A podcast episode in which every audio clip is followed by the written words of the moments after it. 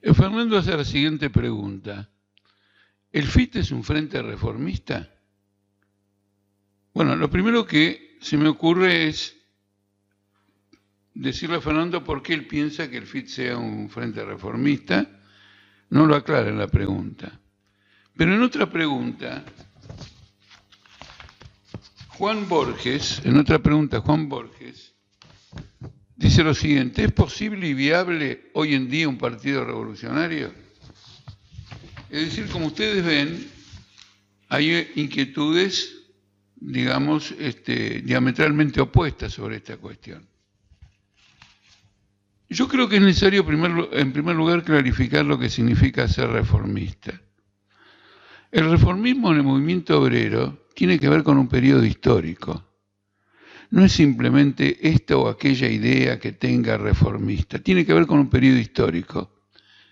Particularmente en el siglo XIX y hasta la segunda década o la primera década del siglo XX, el capitalismo se desarrollaba, al menos en los países centrales y algunos periféricos, con tal pujanza que abrió el espacio para la existencia de un movimiento de reformas en la clase obrera. Fue un periodo histórico muy completo de algunas décadas, en que los trabajadores consiguieron eh, sus principales reivindicaciones. Avanzaron enormemente en la protección social. Pudieron crear grandes sindicatos donde antes no lo podían hacer porque había una represión extremadamente intensa formaron partidos políticos propios. El interés de la burguesía en este espacio histórico que habilitaba una posibilidad reformista era integrar a la clase obrera a través de esos partidos y a través de esos sindicatos, valiéndose por un lado del parlamentarismo y por otro lado de las leyes que regulaban los sindicatos. Eso corresponde a un periodo histórico determinado. Con las guerras imperialistas y el desarrollo de una tendencia a la decadencia del capitalismo, el reformismo se quiebra. Es decir, los partidos existen, siguen existiendo los partidos socialistas, siguen existiendo los sindicatos, pero no avanzan de ninguna manera en el campo de la reforma. Hubo un breve periodo, que yo no lo calificaría de reformista, posterior a la Segunda Guerra Mundial, en donde se obtuvieron muchísimas conquistas, pero no porque era un periodo histórico ascendente y había posibilidades reformistas, sino porque la Segunda Guerra produjo una intensa actividad revolucionaria en todos los países europeos y el temor a una revolución era la época en que estaba triunfando, por ejemplo, la revolución china, muy importante. Entonces el, temor a la revolución dejó un espacio de unos 5 o 10 años para nuevas conquistas. Esto que yo le estoy diciendo, por ejemplo, en la Argentina, se verificó con el Partido Socialista a principios eh, del siglo, a principios del siglo XX, finales del siglo XIX y principios del siglo XX, y también con el desarrollo de los sindicatos. Y se obtuvieron también importantes conquistas. Y luego, después de la Segunda Guerra Mundial, ese espacio breve de reformas que habilitó el temor a una revolución en Occidente, también en Argentina llevó una serie de concesiones, por ejemplo, por parte del peronismo a partir del gobierno en 1945.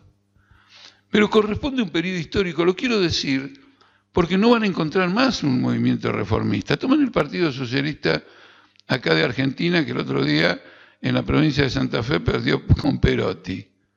Es un partido de los pulsagrarios, de los pulsojeros, de los exportadores de los puertos del Paraná. No es el representante de la clase obrera.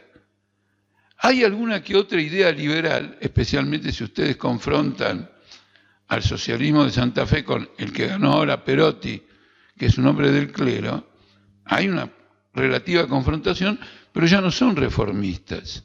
De tal manera que la pregunta, ¿el FIT es un frente reformista? Eh, la respuesta sería, si quisiera ser un frente reformista no tendría esa posibilidad. Hay una prueba más cercana en el tiempo sobre que no podría tener esa posibilidad. Podemos en España. Emergió como una gran movilización de indignados, de lucha contra los desalojos en plena crisis mundial, y ahora gobierna con el rey de España, gobierna con el PSOE, y en cualquier momento va a gobernar con la derecha, incuestionablemente. Y como consecuencia de eso está desintegrando. En la época reformista los partidos socialistas se hacían cada vez más fuertes. Y en esta época los que tienen alguna veredad reformista se autodestruyen, como esas cajas de las películas que a partir de cierta hora dice, bueno, se autodestruyen. Entonces no hay lugar para esta suerte de reformismo. De manera que si la izquierda argentina eventualmente intentara hacer una política reformista, en un rápido, en un tiempo muy rápido, tendría el destino de los que intentaron esa política en otros países. La izquierda argentina, si quiere ser una izquierda con futuro, si quiere progresar, un canal de movimiento obrero y de organización, tiene que ser revolucionaria. Entonces viene la pregunta esta de Borges, de Juan Borges, si es viable hoy en día un partido revolucionario. Y yo tengo que decir que al menos por default, ¿eh? al menos por la negativa, es lo único que es viable porque todo lo más ha perecido. Todos los intentos centristas, reformistas, conciliadores que se intentaron en el campo de la izquierda, aquí y en cualquier país del mundo, digamos, han fracasado. Y el Partido Revolucionario encuentra su justificación especialmente en una época de decadencia capitalista. Nosotros tenemos los índices, los conocemos todos.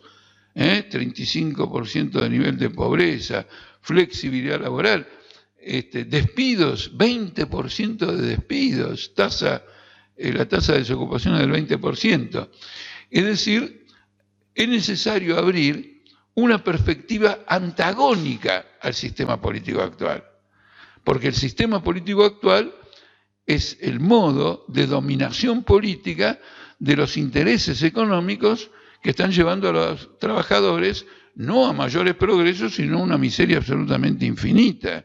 Argentina es un ejemplo de eso, pero Brasil también es un ejemplo de eso, Colombia es un ejemplo de eso, y es un ejemplo de eso los países europeos donde las condiciones de vida de las masas han deteriorado, se han deteriorado a tal, a tal extremo que distintas corrientes, no solo de izquierda, sino que algunas de derecha, encuentran a través de la demagogia este, algún eco en las masas desesperadas.